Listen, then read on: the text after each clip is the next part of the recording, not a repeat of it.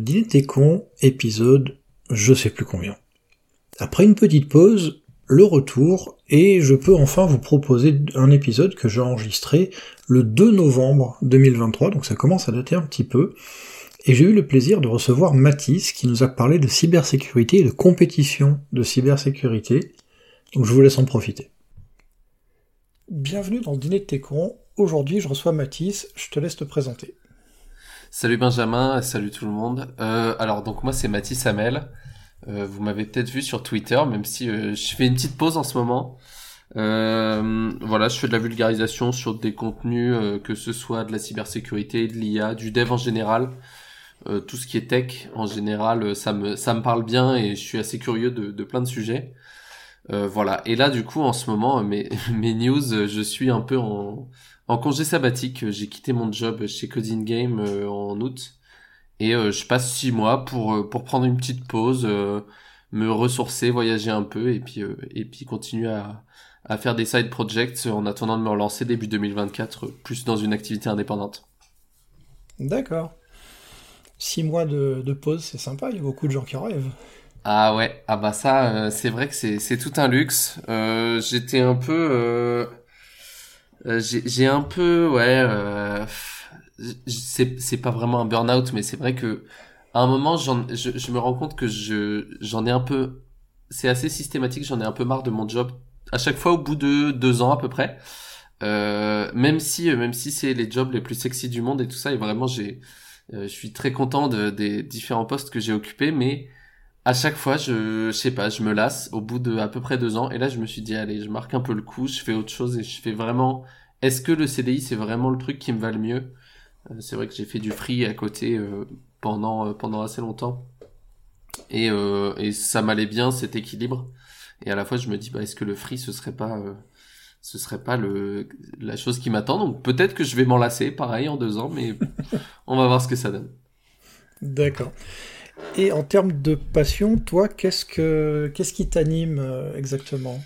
Ouais, alors c'est vrai que dans l'invite du podcast, tu m'avais dit, euh, ouais, on, on, parle de sujets euh, pas forcément tech, donc je suis allé voir. effectivement, il y a, y a, plein de, il y a plein d'autres d'autres invités qui ont parlé de trucs pas trop tech.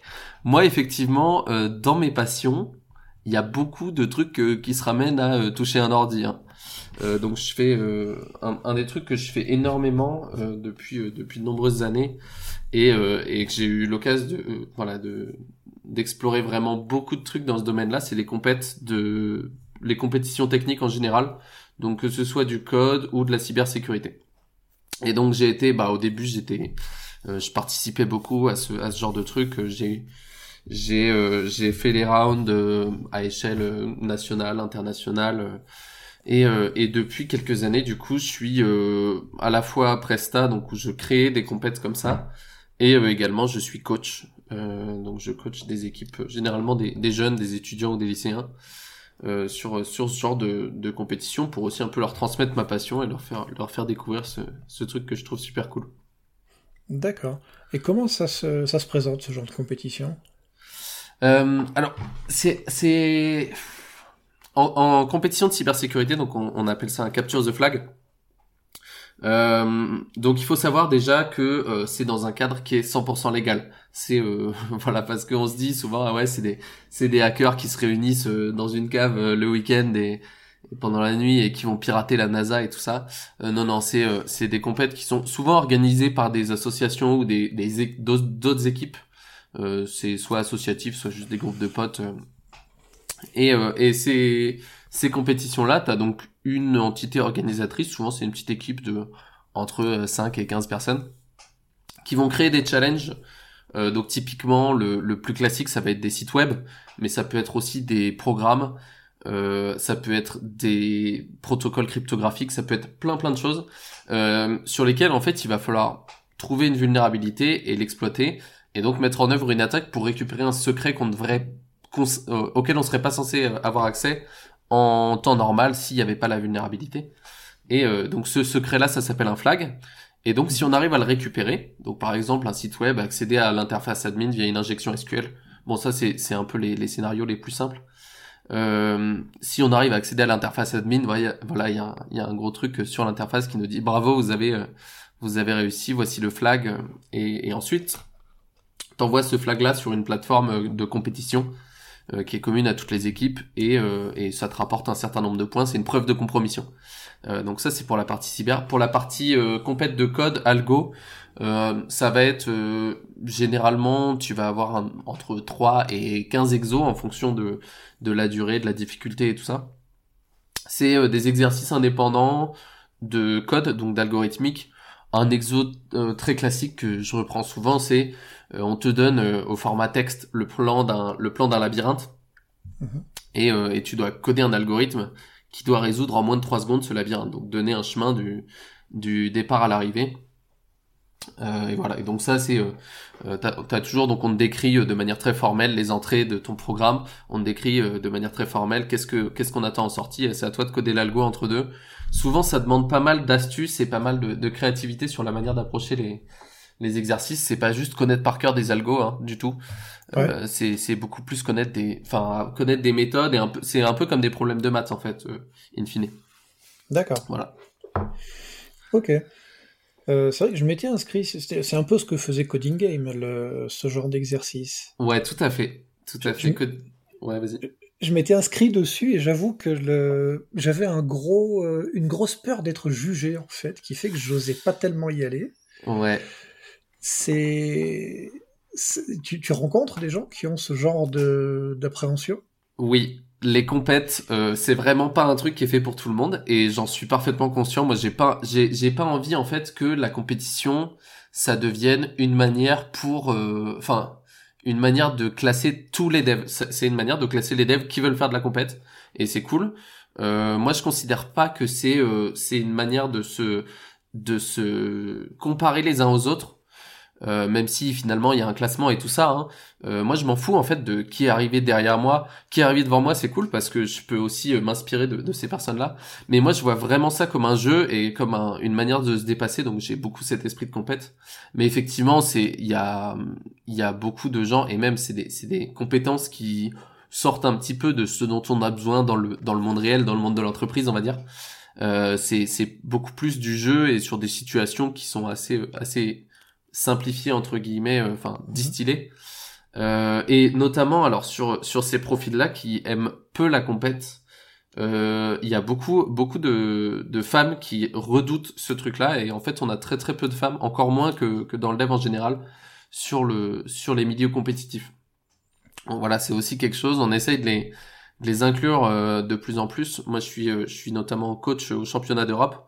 Il y a quelques années, ils avaient mis une règle de euh, donc chaque chaque institution donc c'est c'est un truc étudiant. Chaque euh, école ou chaque université a le droit d'écrire d'inscrire deux équipes. Et euh, tu as le droit d'inscrire une troisième équipe. Si tu avais au moins deux femmes parmi tes trois équipes.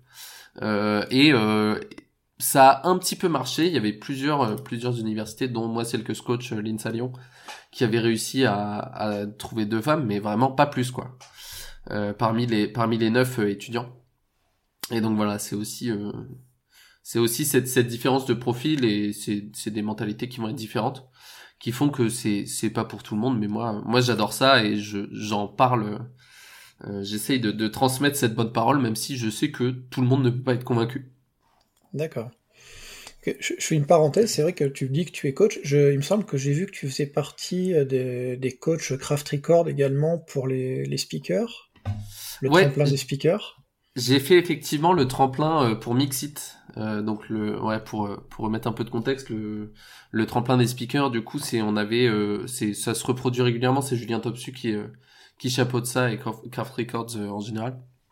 C'est on prend six speakers novices, speakers et speakers hein, qui ont donc qui ont jamais donné de conférence tech mais qui ont envie de se lancer. Et donc on met en face six coachs qui qui vont derrière leur donner un peu les billes pour pour apprendre à, à donner une bonne conférence. Et à la fin, euh, il y a euh, toujours, je crois, une, deux ou trois places qui sont réservées pour un event.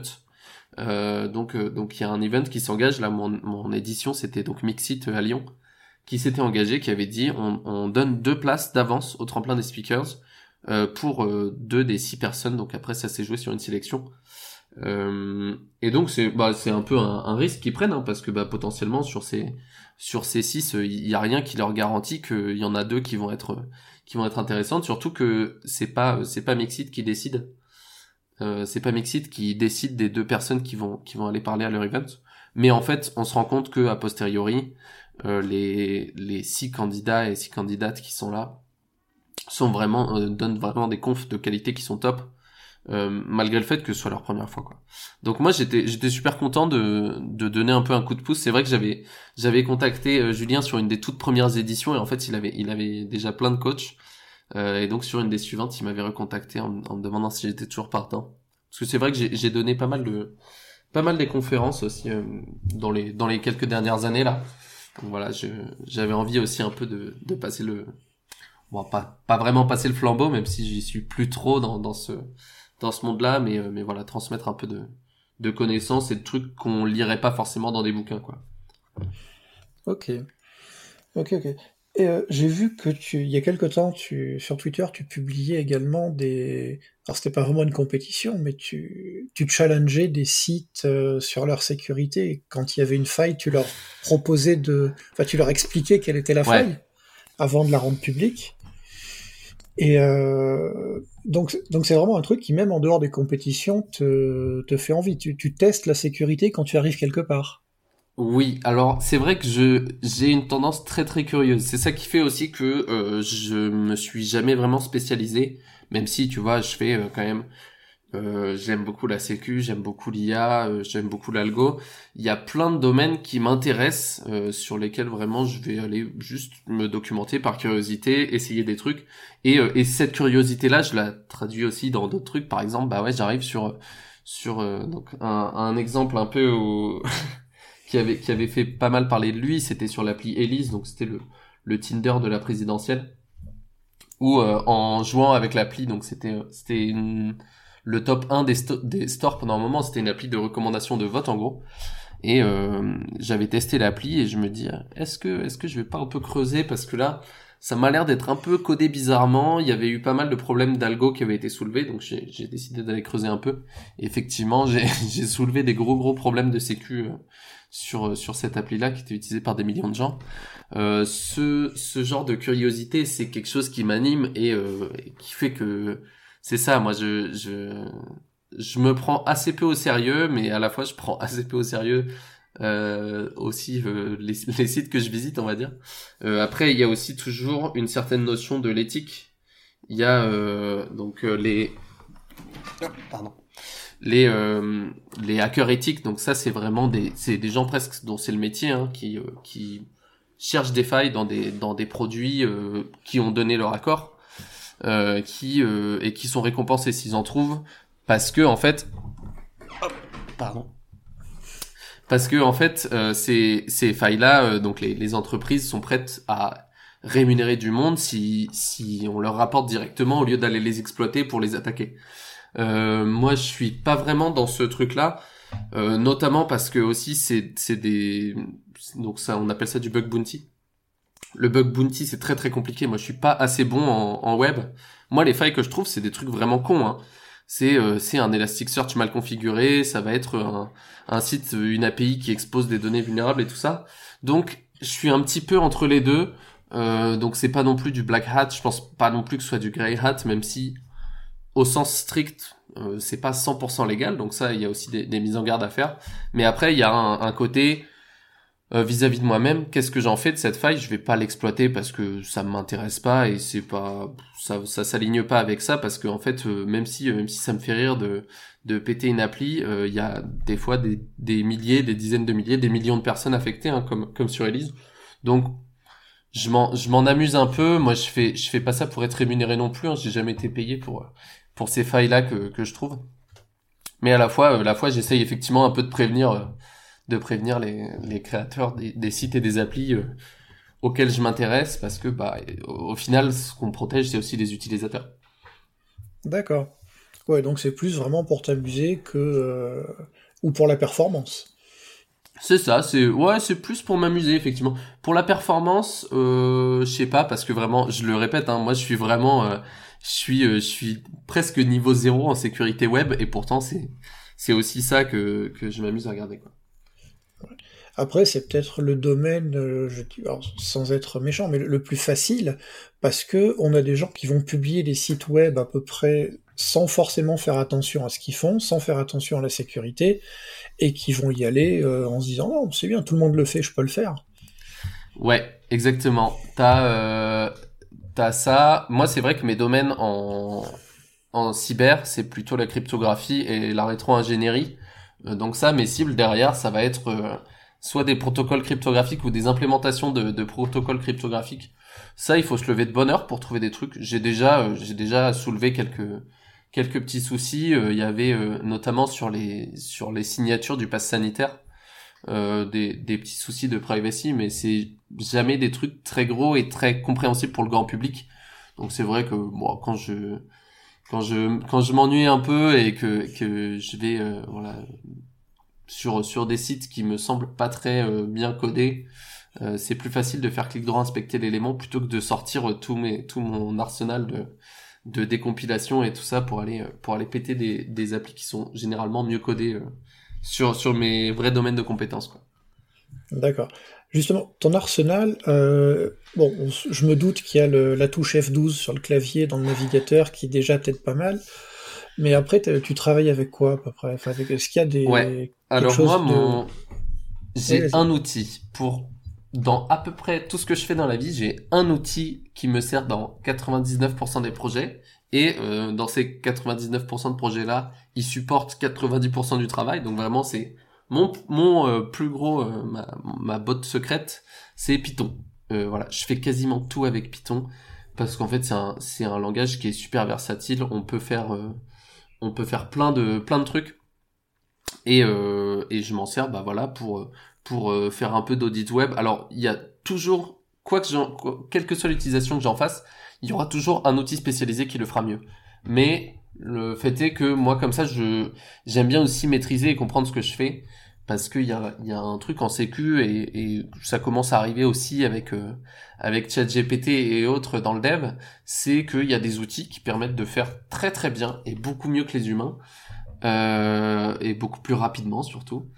Euh, mais euh, derrière en fait tu vas juste te baser sur un outil et le jour où ce que tu dois faire c'est un tout petit peu différent et ça sort un tout petit peu du cadre de ce que c'est faire ton outil, et bah tu sauras pas faire parce que tu comprends pas comment il fonctionne. Et du coup, moi j'aime bien prendre ce truc-là un peu vraiment au pied de la lettre, à me dire, euh, euh, je vais euh, vraiment tout presque recoder from scratch quoi.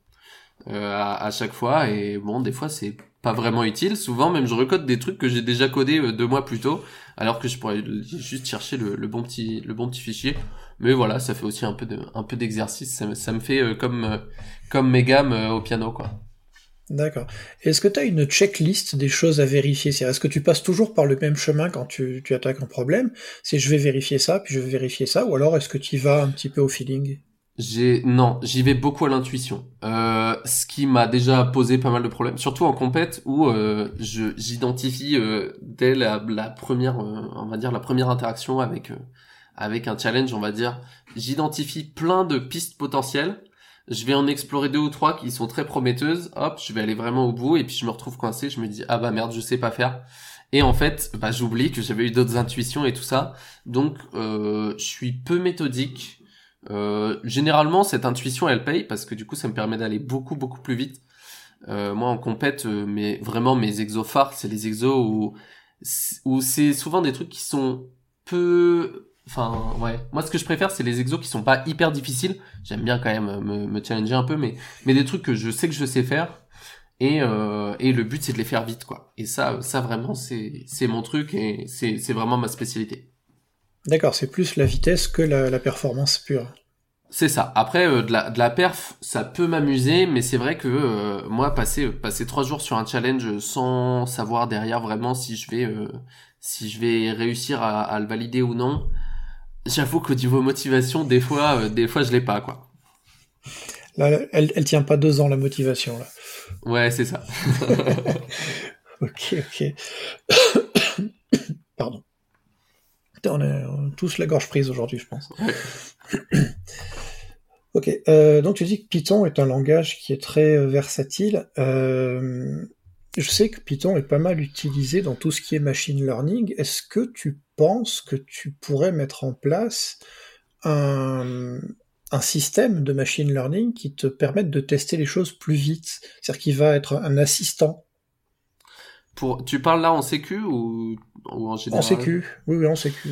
Alors, en sécu, je pense que oui. Alors, peut-être pas forcément euh, de le développer moi-même, mais effectivement, euh, moi j'ai découvert récemment, donc j'ai fait un peu de, de capture the flag récemment, donc en compète de sécu, hein. euh, avec ChatGPT. Euh, un peu en assistant sur le côté, euh, euh, je lui demandais de m'écrire des payloads et des trucs comme ça. Je m'en suis aussi servi d'ailleurs pour pour faire un peu de dev web il y a il y a quelques mois.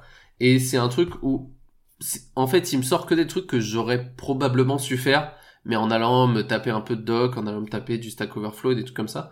Donc, cette, cette assistant pour l'instant, et je pense que c'est à peu près l'état de l'art actuel de ce qu'on peut faire en assistant de test d'intrusion ou, ou de dev, euh, c'est vraiment de faire un, un outil qui, pour l'instant, sait faire à peu près ce que je saurais faire, mais qui le fait beaucoup plus vite et euh, qui est très adaptable. Si je veux tweaker un petit truc, j'ai juste à lui dire, il pourrait écrire des parties entières euh, très très rapidement. Donc ça, oui. Après, euh, de là à, coder un outil qui fait de A à Z des, des tests d'intrusion ou quoi, je pense qu'on en est encore assez loin sur de l'IA neuronale pure, plus que des, des outils traditionnels. Quoi. Après, j'avais j'avais participé à une compète il y a quoi, il y a trois ans, un truc comme ça c'était sur de la détection d'attaque euh, avec du machine learning. Et là pour le coup, euh, là pour le coup, alors c'était sur un dataset qui était artificiel, donc euh, c'était assez facile de les détecter, même presque à la main, je pense qu'on pouvait le faire. on avait codé donc avec mon équipe, mais j'étais le j'étais le, le, dev principal sur ce truc-là. un, une IA donc qui était basée sur les technos de Random Forest, qui détectait les attaques vraiment avec une une précision euh, super élevée. Enfin, on a eu un score de 100% à la fin euh, sur sur le round parce qu'on a détecté euh, on a détecté toutes les attaques et on n'a pas eu de faux positifs. Mais euh, mais c'est vrai que ça au niveau aussi de du triage de, de la détection de d'attaques, c'est des trucs sur lesquels on peut beaucoup beaucoup progresser. Euh, et il y a il y a des gros gros trucs à faire c'est très compliqué parce que aussi il y a une, une hétérogénéité énorme des systèmes d'information. Donc du coup, une IA, elle va devoir un peu se s'adapter au système sur lequel elle est et comprendre qu'est-ce qui qu'est-ce qui est du flux normal, qu'est-ce qui est du flux euh, pas normal quoi. Et, euh, et derrière euh, derrière faire euh, faire ce, ce pré-tri quasi instantanément là où un opérateur humain déjà bah il doit aller comprendre la situation, voir ce qui se passe et, euh, et donner sa décision. Et donc du coup, ces, quelques minutes euh, qu'on gagne à chaque fois peuvent être vraiment cruciales et peuvent aussi faire gagner beaucoup de beaucoup de temps et automatiser pas mal de, de tâches euh, assez simples. Ouais. C'est vrai que tu parlais de d'Elasticsearch tout à l'heure. Je travaille avec Elasticsearch tous les jours et ils ont un module SIEM qui a qui utilise le machine learning pour détecter les intrusions justement. Et euh, c'est vrai que c'est un truc qui, fait un petit peu euh, rêver au niveau des, euh, responsables sécurité. Ils se disent, je branche le truc et il va, se mettre à crier dès que j'ai une attaque.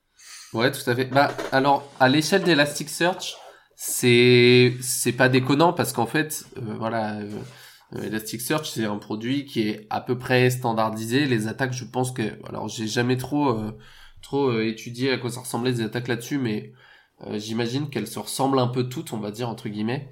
Donc là-dessus, tu peux. Par contre, effectivement, c'est en fait passer à l'échelle et passer sur l'échelle de tout ton SI, où là, bah, t'auras jamais vraiment ce, enfin, pas encore en tout cas, t'auras pas ce, ce, cette capacité-là de, de pouvoir euh, dire ah bah oui, attends, je vois que euh, il y a tel IP qui a tapé sur tel service à tel endroit. via tel nom d'utilisateur et tout ça, ça c'est pas normal parce que pour telle et telle raison.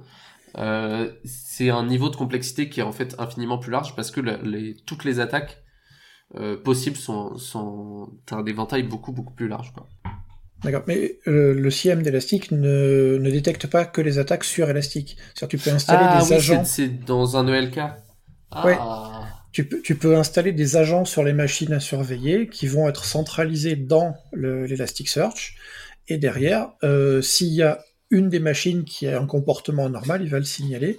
Tu as la version euh, libre où il n'y a pas le machine learning, et si tu as la version euh, premium, tu as le, le machine learning en plus. Ah, j'irai voir ça. Ça, ça m'intéresse bien. Euh. Hop, bon, je relaisse sortir mon chat. Il est, il n'a pas de chatière parce que j'ai que des portes vitrées dans mon appart. Je peux pas installer de chatière. c'est pas grave. On a, on a tous des problèmes de chat. Je crois que c'est récurrent. Ouais, voilà. Donc oui, effectivement, Elasticsearch, moi j'avais un petit peu travaillé dans mon, avec mon précédent employeur pour mettre en place le CIEM, et c'est vrai que c'était assez, euh, assez puissant. C'est-à-dire si tu avais un PC euh, d'un collaborateur qui se faisait infecter, ils étaient capables de le détecter et de l'isoler du réseau euh, rapidement. Ouais. Donc ça, c'était c'était assez intéressant en termes de, de prévention. J'y crois à fond, hein, à ce genre de truc. Je, je pense qu'il y a encore beaucoup de boulot à faire. Euh, le fait que Elasticsearch, je savais pas du tout qu'ils faisaient ça. Enfin, j'ai, ça me dit vite fait quelque chose, mais j'ai jamais regardé. Euh, le fait que le fait que ce soit eux qui se lancent là-dedans, je pense que c'est c'est aussi bon signe euh, parce que quand même ils sont très très intégrés. Enfin, il y a quand même quasi euh, toutes les boîtes qui ont un ELK pour pour pour stocker tout leur tout leur log système et tout ça ou enfin ou un équivalent. Et du coup, le fait d'avoir euh, d'avoir ce, ce service-là qui est directement intégré, ça va aussi leur, leur donner une belle belle position sur ce marché-là, quoi. Ouais, c'est bien possible. Si, si, on revenait sur les compétitions de code, euh, est-ce que c'est du pur algo ou est-ce que c'est un mix algo-langage? Euh, Ça dépend. Euh, J'ai envie de dire que c'est quand même beaucoup plus orienté algo que langage t'as euh, certaines différences euh, entre entre les langages. Euh, généralement, en fait, les plateformes, elles vont accepter à peu près n'importe quel langage. Alors, enfin, je dis n'importe quel langage, ça va dépendre hein, de la plateforme, mais typiquement sur Coding Game, on avait euh, une trentaine de une trentaine de langages et la liste, elle, elle grandit assez régulièrement. en fait, le l'énoncé c'est le même pour tout le monde et après tu choisis le langage dans lequel tu réponds parce qu'en fait les données d'entrée, tu les prends sur le STD in, tu balances ta sortie sur le STD out. Tous les langages savent faire ça. Euh, mhm. Et après, du coup, tu vas, tu vas avoir par contre la différence au niveau de la performance. Typiquement, moi, je suis un joueur euh, Python. C'est les joueurs euh, du coup en algo qui, on va dire, qui sont arrivés sur la scène compétitive un peu plus récemment. moi, j'en fais depuis 2000, 2013 en gros de la logo compétitive. Et et avant, c'était que du C++, même au championnat d'Europe. Hein, euh, les championnats d'Europe, ça existe depuis 95 en Europe du Sud-Ouest. Euh, L'arrivée de Python, c'est 2017, je crois. Ouais, c'est ça. C'est la, dernière, la dernière édition que j'ai joué en tant que participant. C'était la première fois on avait le droit au Python. Euh, parce que ça commençait à arriver. Avant, tu avais le droit à trois langages. Maintenant, ils en acceptent pas loin d'une dizaine. Euh, donc ça, ça s'étend aussi là-dessus c'est vrai que tu as toujours un peu cette question de perf parce que on te dit bah ton algo il a 3 secondes pour envoyer la bonne solution. Est-ce que euh, est-ce que en C++ qui est un langage qui est genre 6 fois plus rapide que le Python en compète, est-ce que tu t'en sors pas mieux? Généralement en fait maintenant il s'arrange pour que euh, le bon algo, quel que soit le langage que tu fais, il passe et le mauvais algo, quel que soit le langage que tu fais, il passe pas. Des fois, tu as un peu un overlap si c'est euh, si une, une bonne optimisation te permet d'avoir un speed-up de 3 ou 4 fois, parce que du coup, si tu fais euh, si tu fais un mauvais programme en C++, il peut être potentiellement un peu plus rapide qu'un bon programme en Python. Euh, mais généralement, de toute façon, en algo, en fait, tu vas passer sur un facteur. Euh, typiquement, tu vois, la, la complexité attendue, c'est O de n, et toi, tu balances un O de n carré.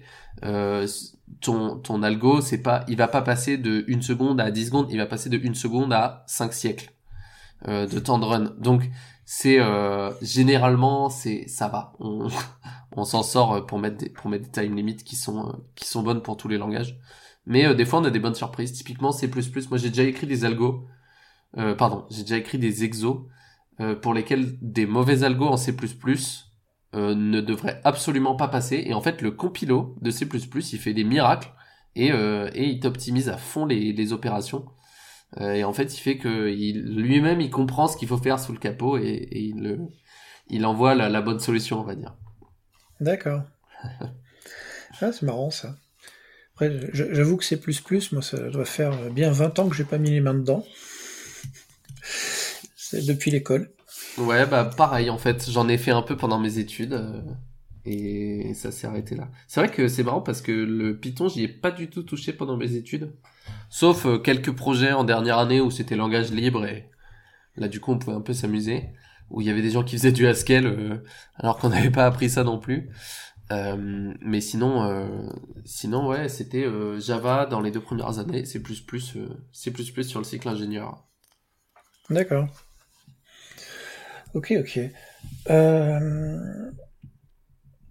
Pour quelqu'un qui voudrait se lancer dans ce, d'abord dans les compétitions de code, on va parler de code en premier.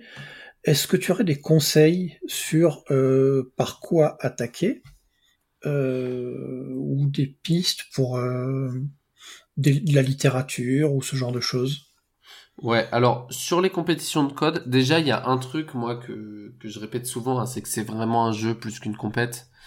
Euh, il y a beaucoup de plateformes où on peut s'entraîner en solo euh, avant, et ça j'aime bien. Euh, typiquement t'as Coding Game hein, qui, est, qui est bien pour ça. même si Coding Game, je trouve que les exos sont pas très beginner friendly. Alors si tu fais déjà de l'informatique, euh, si, enfin, si tu fais, si tu connais euh, déjà au moins un langage de programmation et que voilà, t'as fait même un tout petit peu d'algo, je pense que c'est un, bon début. Sinon, pour du encore plus simple, euh, pour des exos de, de niveau un peu plus débutant, t'as euh, Code Wars que j'aime bien. C'est plein d'exos qui sont fournis dans pas mal de langages. Euh, t'as déjà en gros t'as ta signature de fonction, t'as juste à implémenter des fonctions et tu fais un return de de ce qui est attendu. Euh, t'as as une méthode pour voir un petit peu le les enfin l'évolution de ton ton niveau quoi parce que tu vas résoudre des exos qui vont être de plus en plus durs et tu vas marquer des points. Euh, donc ça c'est plutôt côté débutant. Après pour se challenger vraiment fort, euh, t'as une plateforme qui s'appelle Code Forces, donc Code Force au pluriel, mhm. euh, codeforces.com euh, qui est une plateforme russe et là euh, là t'as as des rounds qui sont qui durent deux heures, qui sont à peu près tous les trois jours euh, et tu participes, t'as genre 30 000 personnes qui participent et, euh, et après en fonction de, du nombre d'exercices que tu as réussi à résoudre, euh, de ta rapidité, tu, euh, tu vas euh, monter ou descendre dans le classement dans le classement général. Et ça c'est vraiment un truc qui est très très compétitif. C'est des exercices qui sont super intéressants. mais mais effectivement ça c'est beaucoup plus difficile même si là depuis quelques années ils ont ouvert les divisions 3 et 4 avant c'était t'étais divisé en deux donc t'avais division 1 division 2 euh, et c'est en gros euh, au-delà de, de 1900 points de ranking, euh, t'es au-dessus et t'es division 1 et sinon t'es D2. Maintenant, ils ont fait un peu plus de de layers parce que vraiment division 1, moi j'en ai fait partie pendant pendant quelques années. Euh, c'est genre le top 1% des joueurs quoi. Et donc du coup, effectivement, tu tu perds beaucoup de gens qui veulent qui veulent apprendre de manière casuelle. C'était assez élitiste et maintenant maintenant c'est beaucoup mieux. Et les exos, je les trouve très très intéressants. Après, si c'est pour participer à des compètes, euh, des trucs euh, que ce soit en, en présentiel ou pas, euh, mais, mais plutôt en présentiel, t'as euh, ouvert à tous, t'as euh, le Master Dev France, anciennement le meilleur dev de France, euh, qui est qui est une compète interentreprise en, en, France à Paris tous les ans. je sais plus, ça doit être en mars, quelque chose comme ça. Enfin, j'ai pas la date de la prochaine édition, je sais même pas s'ils le refont, mais mais généralement c'est dans ces eaux-là. Et, euh, et ça, du coup, c'est, euh, c'est une compète qui est assez intéressante, où tu as voilà, des sessions de qualif et une finale. Pour les plus jeunes, tu vas avoir France IOI, euh, qui va être qui va être un, on va dire une forme de, de d'entraînement qui va être pour les pour les IOI donc les Olympiades internationales d'informatique euh, qui sont des trucs internationaux euh, pour les jeunes aussi je crois que c'est concours Castor qui est vraiment cool parce qu'en fait c'est pas du tout de programmation, mais euh, ça te fait travailler des notions qu'on retrouverait en algorithmique. Typiquement, euh, sans te dire exactement euh, équilibre un arbre binaire de recherche ou quoi, ils vont te poser une espèce d'énigme qui est très interactive, hein, c'est un truc qui se joue sur ordi. ils vont te poser une énigme où en fait tu vas faire ça naturellement et donc ça te, ça te donne plein de plein de petites bases en, en algo. Donc ça c'est super pour les jeunes ou euh, pour les moins jeunes, hein, moi je m'amuse encore à, à, faire ces trucs-là, j'essaie de les faire le plus vite possible. Et franchement, c'est pas c'est pas toujours simple de faire 100% sur les exos. Euh, après, pour, pour niveau lycée, du coup, euh, pour là où tu commences à un peu savoir coder, surtout maintenant avec les NSI, t'as Prologin qui est une compète euh, qui est une compète en, France euh, où t'as pareil une session de qualif en deuxième moitié d'année. Bah là, je pense que la session est ouverte jusque tout début janvier. où t'as genre 5 exercices. Et ensuite t'as une demi-finale qui donc c'est sur plusieurs week-ends, plusieurs sessions en France, un peu partout, donc pour que les pour que les jeunes puissent aller dans le centre d'examen, on va dire, le plus proche de chez eux et à, l'horaire qui l'arrange, qui les arrange. Et après, tu as une finale nationale avec 100, 100 lycéens euh, tous les ans et qui est, qui est vraiment cool. Tu as une super ambiance et tu rencontres du monde. Moi, j'ai quand je suis allé à la... Bah, j'ai fait prologin une seule fois en finale. Euh, quand je suis allé à cette finale-là, je connaissais un seul gars. C'était un gars de, un gars de ma promo euh, en école d'ingé. Euh, parce que tu peux aussi jouer jusqu'en début d'école d'ingé. Et, euh, et maintenant, en fait, je me rends compte que si je re-regarde la photo aujourd'hui, sur les 100 finalistes, j'en connais peut-être 30 quoi. On est, enfin vraiment, c'est aussi un petit monde et c'est super. Enfin, c'est une, c'est une communauté qui est qui est super ouverte et accueillante. C'est c'est très peu euh, compétitif, mauvais esprit et tout ça. On est vraiment, enfin, moi j'ai vraiment plein plein de potes qui viennent de qui viennent de ce monde-là et quand on fait des compètes, euh, euh on, on, se tire un peu la bourre et voilà. Mais on vraiment on est on, se félicite euh, plus facilement qu'on qu'on se trash talk, euh, même si même si c'est toujours assez assez ludique voilà, un peu, un peu tout ça. Ah oui, du fair play. Ouais. Et du coup, pour pour juste finir ma, ma boucle, pour euh, pour du coup des niveaux plus étudiants, donc t'as ProLogin pour les plus jeunes. Je crois que c'est jusqu'à 21 ans. Et euh, et sinon t'as les championnats d'Europe d'algo qui s'appellent SWERC E R C qui auront lieu là en janvier à Paris. c'est ça change un petit peu tous les ans de ville. L'an dernier c'était à Milan. Et, euh, et ça, du coup, c'est super cool. Euh, et voilà, s'il y a des gens qui m'écoutent, euh, qui, qui ont envie de participer, c'est ouvert à tout le monde. C'est max trois équipes par, par université, trois équipes de trois. Mais voilà, si vous avez une équipe de trois, allez en parler à votre, à votre école pour qu'ils vous payent le, le, déplacement. Ils sont généralement assez ravis d'avoir des étudiants motivés qui, vont les, qui vont représenter au championnat d'Europe. Hein. donc, allez-y, foncez. D'accord. Et c'est marrant parce que moi je te posais la question pour les débutants, je pensais débutants en compétition et tu as abordé ça sous l'angle débutant en code. Ouais, bah, c'est vrai euh, que... T'as des gens qui vont apprendre à coder avec ce genre d'exercice et pas de manière plus académique. Ouais, bah en fait, t'as euh, surtout, euh, surtout de nos jours avec la grande quantité de profils en reconversion, tu vas en fait te, te retrouver à avoir beaucoup de gens qui vont avoir appris par eux-mêmes et pas euh, du coup pas sur les bancs de l'école, pas au lycée, pas en école ou pas en fac. Euh, ils vont se retrouver vraiment à avoir euh, à avoir découvert la programmation d'une manière ou d'une autre. Et il y en a vraiment beaucoup, notamment sur Coding Game. Coding Game, pour la pour te refaire un petit peu la démographie, donc il y a, je pense qu'il y a bientôt 5 millions d'utilisateurs. on gagne à peu près un million par an, ouais c'est ça. la démographie des utilisateurs de Coding Game, du coup, t'as euh, un tiers d'étudiants, t'as un tiers de pros, donc euh, en gros sur ces sur ce, ce public-là, t'as moitié junior, moitié senior, et après t'as un tiers de gens qui ne sont ni étudiants ni dev pro, et c'est des gens juste qui font pas d'infos euh, en général. Alors c'est des profils qui vont être plus durs à convertir et qu'on va enfin à convertir à, retenir sur la plateforme parce que ça va être des gens qui vont pour beaucoup se dire ah ouais c'est vraiment pas pour moi c'est trop dur mais euh, mais parmi ceux-là il y en a il y en a pas mal qui il y en a pas mal qui accrochent et qui en fait vont euh, s'initier à l'informatique. Euh, même si beaucoup vont pas aller derrière en faire leur métier. Mais mais juste s'initier un peu parce que ça les amuse à, à la programmation et avoir surtout sur des plateformes qui sont beaucoup plus ludiques.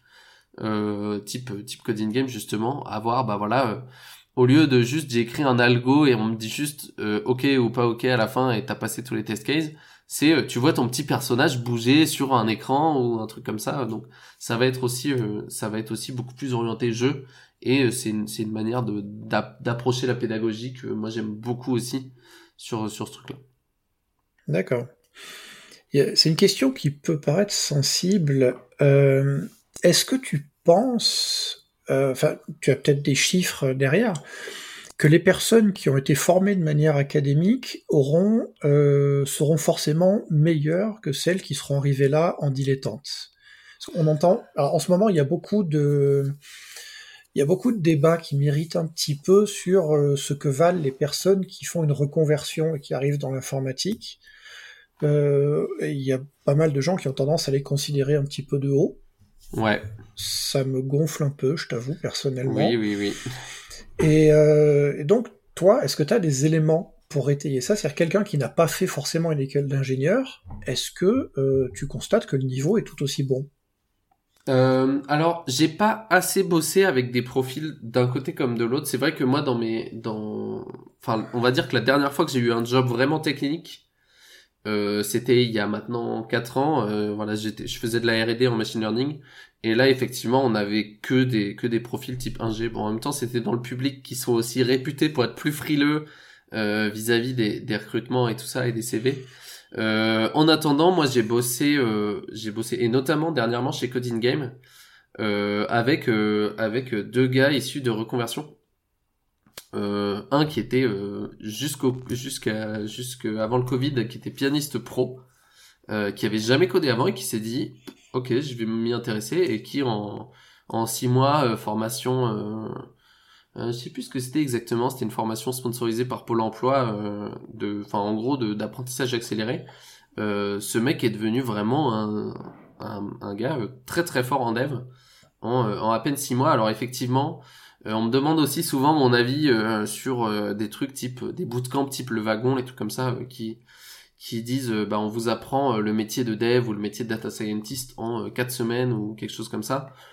Ça effectivement j'ai tendance à être un peu plus frileux vis-à-vis de ça parce qu'à mon sens, tu peux pas. Déjà, en fait, j'ai fait une école d'ingé moi en 5 ans. Tu peux pas apprendre le dev en 5 ans. Euh, donc en 5 semaines, je pense que c'est euh, c'est complètement illusoire. Après, euh, de toute façon, en fait, t'apprends sur le tas. Donc c'est aussi à quel point l'entreprise derrière est prête à mettre les moyens pour former aussi ces juniors, ces profils très très juniors qui vont arriver. Euh, il y, a des, y a des très bons profils qui arrivent à en sortir, euh, surtout si tu fais un si tu fais un cursus qui est assez focalisé, typiquement sur du dev web où tu vas apprendre vraiment les, tu vas enseigner vraiment les bases des bases, plus que euh, voilà un cursus 1G où moi pendant deux ans j'ai fait de la thermochimie. Bon, on va se dire, est-ce que ça sert vraiment quoi? Moi, ça ne me sert plus hein, dans la la vie pour être honnête. Euh, du coup, pour, euh... pour, poser la pâte thermique sur le processeur quand tu montes un PC, non? C'est ça. Bah, alors ça, c'est vrai que je pourrais décrire les équations. Hein. Je pourrais faire des, des, des modélisations d'éléments finis pour pour décrire le le, le réchauffement euh, bien du du processeur.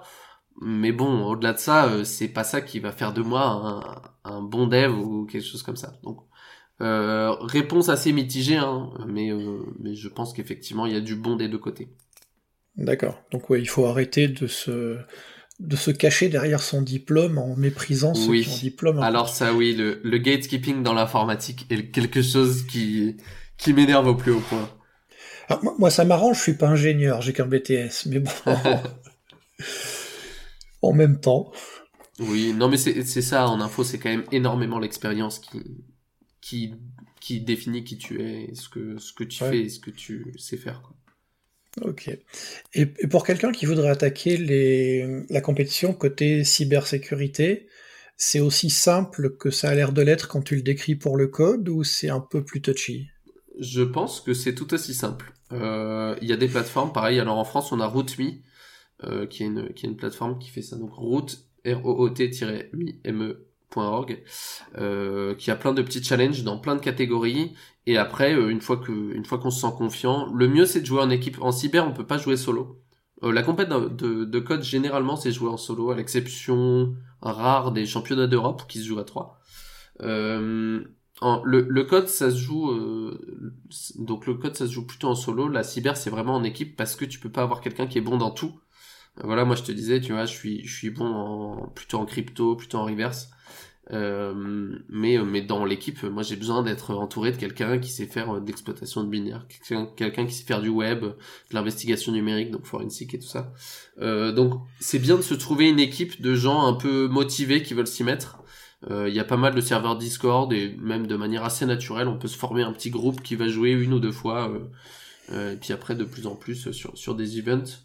Et pour ça, donc pour, pour trouver des vrais compètes, entre guillemets, plus que ces, ces sites d'entraînement, euh, il y, a un, y a un site qui est très très bien qui s'appelle ctftime.org qui est un agrégateur d'événements et tous les tous les CTF quasiment s'inscrivent sur cette plateforme là parce que c'est là qu'on qu'on va tous voir pour aller voir euh, euh quels sont les prochains events quoi. Euh, par contre effectivement côté cyber euh, j'ai envie de dire, c'est il y a un truc sur lequel c'est plus touchy quand même, c'est vis-à-vis de euh, des compétences que tu acquiers et de comment tu t'en sers. Parce que finalement, euh, ça va être ça va être aussi beaucoup de jeunes, hein, beaucoup de, jeunes et très jeunes. Euh, tu vas leur mettre des des outils entre les mains et des compétences dans la tête qu'ils vont pouvoir utiliser pour faire beaucoup de choses. Il faut juste faire gaffe à voilà à comment ils s'en servent et, et tout ça. C'est pas c'est pas pour dire à partir du moment où tu fais de la compète de sécu, euh, tu dois être tu dois être fiché S. Mais c'est juste bah voilà, faut faut retenir que c'est pour s'amuser et euh, et voilà. Et moi je suis aussi content d'avoir découvert ça, on va dire plus âgé parce que l'informatique je m'y intéresse depuis que je suis très jeune, mais mais la cyber j'en fais depuis j'ai peut-être 15 ou 16 ans. Euh, et voilà, mes compétences, elles seraient applicables pour faire des trucs un peu craignos, euh, on va dire depuis que je suis majeur. Donc j'ai eu la chance d'acquérir cette sagesse euh, relative euh, entre temps, mais effectivement, des jeunes, ça peut ça peut voilà, juste un peu pour le pour le l'excitation du truc peuvent peuvent se retrouver à faire des conneries. Et j'en connais plusieurs qui ont été qui ont été virés de lycée ou même de de l'école d'ingé que j'ai faite parce qu'ils ont trouvé des failles et qu'ils sont un peu fait des cow-boys dessus. Donc t'as as aussi ce truc-là, mais, mais c'est une discipline qui reste super intéressante, super valorisée si tu sais t'en servir et si tu sais te vendre. Et donc euh, voilà, c'est un truc aussi que, je recommande à fond, quoi. Ok. Après, c'est vrai qu'il y a un côté euh, glamour dans la pop culture du, du hacker. Euh, le mec, le, le, truc typique, c'est il a hacké la NASA. Waouh, super ou euh, celui qui va pirater son opérateur téléphonique pour plus payer ses factures. Enfin, il y a combien de films où on voit ce genre de truc? Ouais. T'avais euh, un qui me vient à l'esprit comme ça, c'est Opération Espadon euh, avec Travolta et Hugh Jackman. Ouais. Où le mec, il est, c'est un hacker, mais c'est Hugh Jackman avec les abdos et puis les jolies filles et tout ça. Et il, il, suffit qu'il regarde l'ordinateur pour que tous les firewalls tombent. Ouais. T'as beaucoup de ça, ouais. T'as, euh... mais récemment aussi, j'avais regardé Le Bureau des légendes, où euh, donc cette série euh, qui parle de, de, la DGSE et de ses opérations, euh, voilà, avec plein de plein de trucs. côté côté cyber, donc les saisons 3 et 4, là, les, les quelques dernières saisons, sont très orientées là-dessus. Et moi, ça m'a énervé. Cette série, je l'aime beaucoup, mais à chaque fois que ça parle le tech, c'est vraiment ça, ça tombe à côté quoi.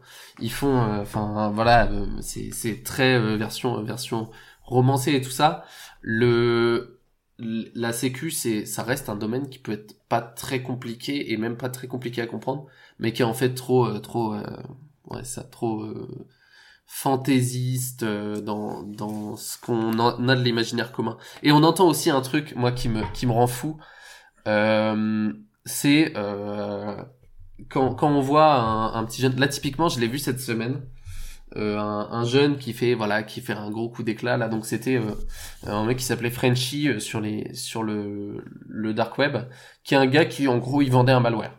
Il vendait un malware et c'était un malware qui était vraiment très très bon. Donc il s'est fait il s'est fait 500 000 balles là, en quelques années. Un gars qui a 23 ans il a été il a été arrêté assez récemment et, et vient d'être jugé et tu vas dans les, dans les commentaires sur les sur les articles ou sur les réseaux sociaux et les gens ils disent ouais mais t'inquiète il va faire que deux semaines en prison et après après il va être recruté par le gouvernement et tout. Euh, ça c'est des conneries hein. Il va pas du tout rester que deux semaines en prison. Il va faire ses quatre ans en prison comme il a été condamné. Et euh, et il va jamais pouvoir être au gouvernement hein, en, enfin bosser pour bosser pour le gouvernement avec avec ça. Il y a il y a des trucs qu'on peut faire pour se faire repérer mais euh, mais le cybercrime n'en fait pas partie voilà donc faut faut pas faut pas penser ça les captures de flag sont un bon moyen de se faire repérer. Tout à fait. Et euh, et il y a des agences euh, des agences du gouvernement qui en organisent euh, pour pour repérer des profils. J'en ai déjà participé à un certain nombre d'entre eux, notamment donc t'as le la DGA donc Direction générale de l'armement. Euh, et t'as aussi la DGSE qui en a fait quelques-uns à plus petite échelle et à huis clos. Mais mais c'est des trucs où effectivement le notamment les, les bras armés de la France euh, s'intéressent beaucoup à ces, à ces profils-là, parce que aussi en fait c'est des profils qui sont passionnés. Et c'est un truc que je dis souvent, c'est que t'as pas besoin euh, de ça sur ton CV, t'as pas besoin d'avoir fait des compètes pour avoir un très bon CV. Par contre, si tu fais des compètes et que tu te classes bien, généralement ça ça c'est euh, ça souligne un, bon CV, ça, ça fait vraiment euh, un gros gros atout. Donc euh, voilà, mais c'est pareil, moi je, je, suis tout à fait en faveur de de dire bah, t'as le droit de, de dire que ton job c'est ton job. T'arrives au boulot à 9h, tu repars à 17h. En dehors de ça, tu ne touches pas un ordi et il y a des devs et des, des gens qui font de la sécu qui sont euh, très très bons dans ce qu'ils font sans, euh, sans en faire H24 euh, comme, comme moi je le ferais ou d'autres le feront. Oui, c'est pas forcément une passion, t'as des gens qui sont doués mais qui, qui font autre chose de leur vie, qui passent pas leur vie là-dessus, t'as des cuisiniers qui passent pas leur vie à cuisiner mais qui sont très bons, etc. Pour clôturer la parenthèse image fantasmée, j'ai entendu parler d'une série qui a priori est bonne, mais je l'ai pas vue, c'est Mister Robot. Ah, j'en ai entendu parler aussi. Euh, j'ai vu quelques épisodes. Euh, effectivement, ça me ça me semble euh, assez réaliste de ce que j'ai entendu. Après, je je suis pas très film, je suis pas très série, donc j'ai j'ai pas regardé au bout, mais effectivement, les quelques quelques copains qui font de la cyber activement et qui ont regardé m'ont dit que m'ont dit que c'était bien foutu. Ouais. D'accord. Ok. Bah écoute, merci pour tous ces renseignements sur euh, ces différentes compétitions. Est-ce que tu aurais un mot de la fin? Euh... Attends, je réfléchis. Bah, un, truc que je dis souvent en ce moment, mais parce que je suis en sabbatique et que, que j'essaye de me, de me défendre de, d'être au chômage et de rien foutre, c'est que euh, l'argent ne fait pas tout dans la vie et faut arrêter de, de vouloir s'en mettre plein les poches tout le temps. Ça, ça, ça n'a pas de sens. De là à dire que il faut faire vœu de pauvreté et tout ça, non, mais il y a un juste milieu. Voilà, et profitez de votre vie avant de vouloir euh, être riche. C'est très sage. bah écoute, je te remercie. Merci à, toi pour l'invite. Ciao. À bientôt.